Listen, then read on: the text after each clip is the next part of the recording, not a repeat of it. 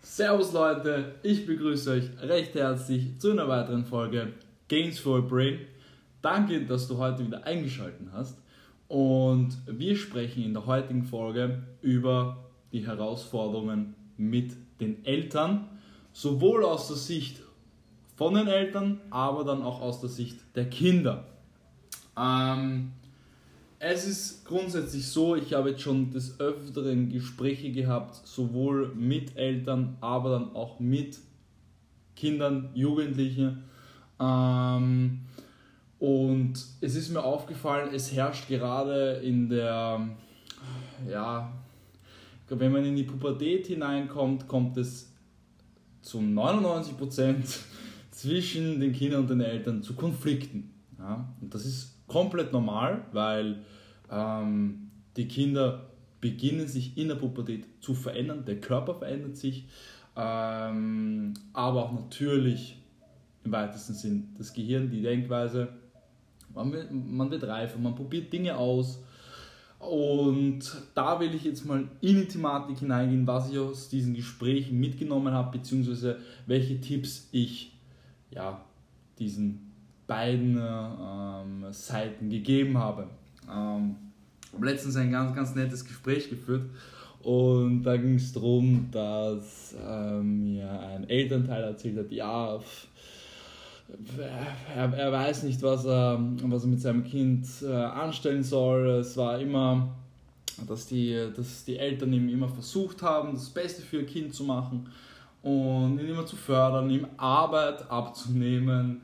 Ähm, und jetzt ist es so, dass das Kind in der Pubertät ist. Ja, wir sprechen jetzt so Alter 15, 16 in die Richtung.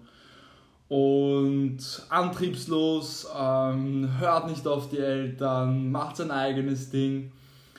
Und da muss ich euch ganz ehrlich sagen, das war bei mir so, das war bei meinen Freunden so, das ist aus meinem Umfeld zu 99%, ob das jetzt männlich oder weiblich ist, war das genauso. Am Anfang von der Pubertät oder allgemein der Zeit um Pubertät, man testet Grenzen aus. Man schaut, wie weit kann ich gehen. Ähm, dann, äh, man denkt in dem Alter, hey, ich bin der Allerbeste, ich ziehe jetzt mein eigenes Ding durch. Beziehungsweise, ich brauche nicht auf meine Eltern hören. Bin noch ein bisschen, ähm, ja, lass mir nichts sagen, lass mir keine Tipps geben. Und da stößt man dann halt schnell einfach auf Widerstand, weil ihr müsst denken, die Eltern, eure Eltern wollen immer das Beste für euch. Immer. Nur ist es dann halt so, dass eure Eltern in einer anderen Generation aufgewachsen sind. Sprich, sie hatten ganz andere Herausforderungen wir in dieser jetzigen ähm, aktuellen Zeit, es ist einfach, diese Zeit ist viel schnelllebiger. Wir müssen uns die ganze Zeit neu erfinden. Wir müssen die ganze Zeit neue Dinge erleben, was ja auch einerseits cool ist, ja, aber manche überfordert das. Und damit in jungen Jahren überhaupt mal klarzukommen, weil jeder hat heutzutage in jungen Jahren schon ein Smartphone oder allgemein einen Internetzugang und jeder bekommt diese Schnelllebigkeit einfach mit. Und ähm, dann war noch die zweite Sache, über die wir gesprochen haben, ähm, diese Antriebslosigkeit und dass äh, die Person, also der Jugendliche, zwar Interessen hat, aber wenn man da so in die Tiefe hineingeht, ähm, ja, interessiert man sich eigentlich für gar nichts. War bei mir, wie gesagt, genauso und bei meinem Umfeld, bei meinen Freunden haargenau das Gleiche. Man hat sich einfach in der Zeit für nichts interessiert. Man, hat was mit seinen Freunden gemacht, man ist fortgegangen. Man, wie gesagt, hat äh, Grenzen ausgetestet, ist nicht ans Telefon gegangen, weil man mit Freunden länger draußen bleiben wollte. Ähm, da macht man sich einfach noch nicht Gedanken, äh, wohin soll es gehen. Ich meine, ich bin ein starker Verfechter davon, dass man ein Ziel hat und dass man ein Warum hat und dass man äh, seinen Traumjob findet. Aber das kann man als Elternteil, finde ich, in den jungen Jahren noch nicht verlangen. Wenn es das Kind selber herausfindet für sich, cool.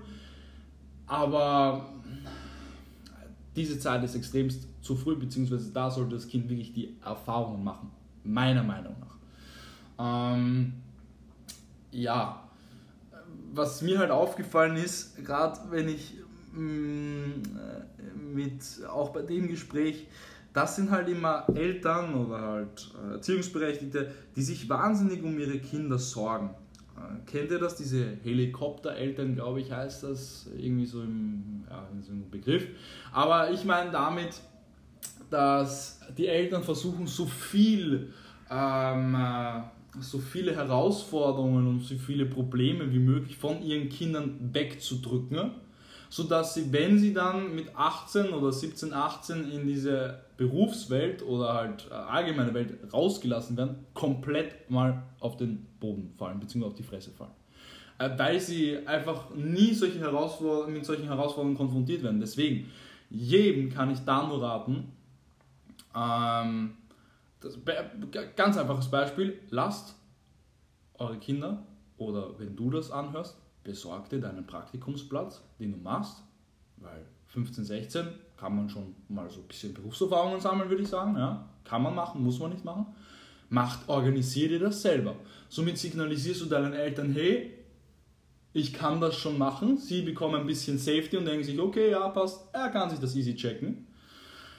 Und du denkst dir, hey, wow, ich habe meinen eigenen Praktikumsplatz äh, gecheckt. Ob das jetzt äh, so der Traumjob sein wird, wage ich jetzt mal zu bezweifeln. Wenn es der ist, ideal, wenn du das schon in jungen Jahren so schnell beim ersten Mal herausfindest. Aber es ist auch gut zu wissen, gerade bei Jobs oder bei jetzt, äh, Fachrichtungen, ähm, die du zum Beispiel nicht magst. Ähm, das war der Punkt. Der nächste Punkt ist, ähm, das habe ich auch von vielen Leuten gehört, gerade auch von den äh, Jugendlichen bzw. von der jungen Seite, dass ähm, wenn man dann nach der Pubertät, so mit 18, 19, 20, sagt, hey, ich will das machen und die Eltern halt damit mit, dieses, mit dieser Sache einfach nichts anfangen können, weil, wie gesagt, danke an jeden unserer Eltern, sie wollen immer das Beste für uns, sie haben uns hier auf die Welt gebracht. Wie gesagt, sie wollen immer das Beste für sie, aber sie verstehen halt zum Beispiel nicht, wenn du jetzt sagst, hey, ich will jetzt Affiliate-Link-Marketing machen und starte da komplett durch. Das sagt, glaube ich, den meisten erziehungsberechtigten Eltern wenig, beziehungsweise wenn wir dann so Richtung gehen, Instagram, wie verdiene ich mit Instagram Geld, wie, wie baue ich mir eigentlich heutzutage ein Business auf, ähm, dass das eigentlich so einfach ist, unter Anführungszeichen. Ja. Das erschreckt dann manche Eltern, weil sie halt denken, ja, lieber Ausbildung, Studium finde ich auch richtig wichtig, aber ähm, da denken sie dann halt, ja, okay, ich sage ihm jetzt, nein, das ist ein Blödsinn, ja. Du beginnst auch zu zweifeln und sie kommen dann halt meistens mit dem Punkt so, ja, okay, wenn du das jetzt nicht machst, wenn du das so machst, ja, dann zahle ich dir nicht mehr die Wohnung oder sowas in die Richtung. Das finde ich auch die komplette falsche Herangehensweise. Ich verstehe einerseits, dass natürlich die Eltern das Beste für einen wollen.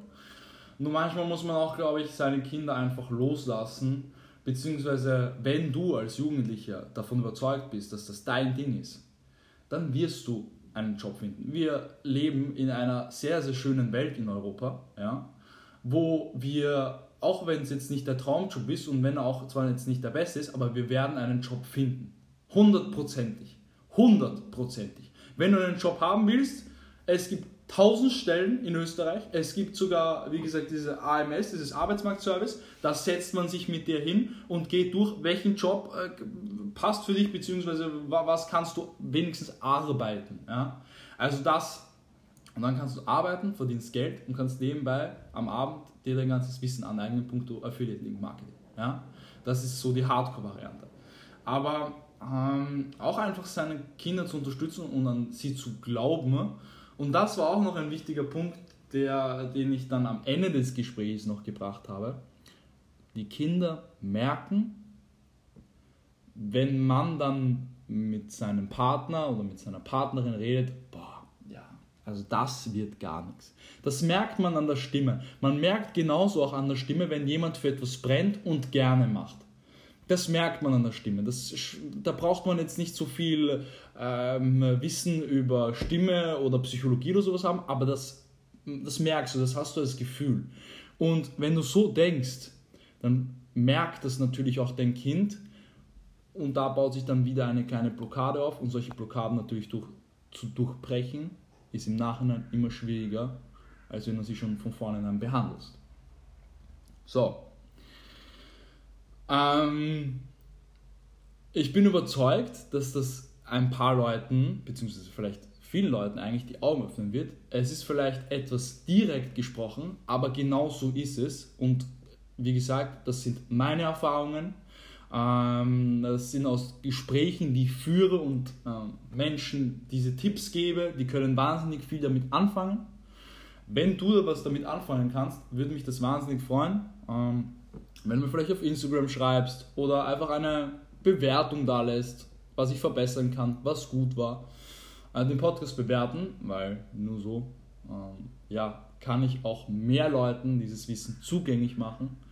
Und ich wünsche jedem von euch noch einen wunderschönen Tag.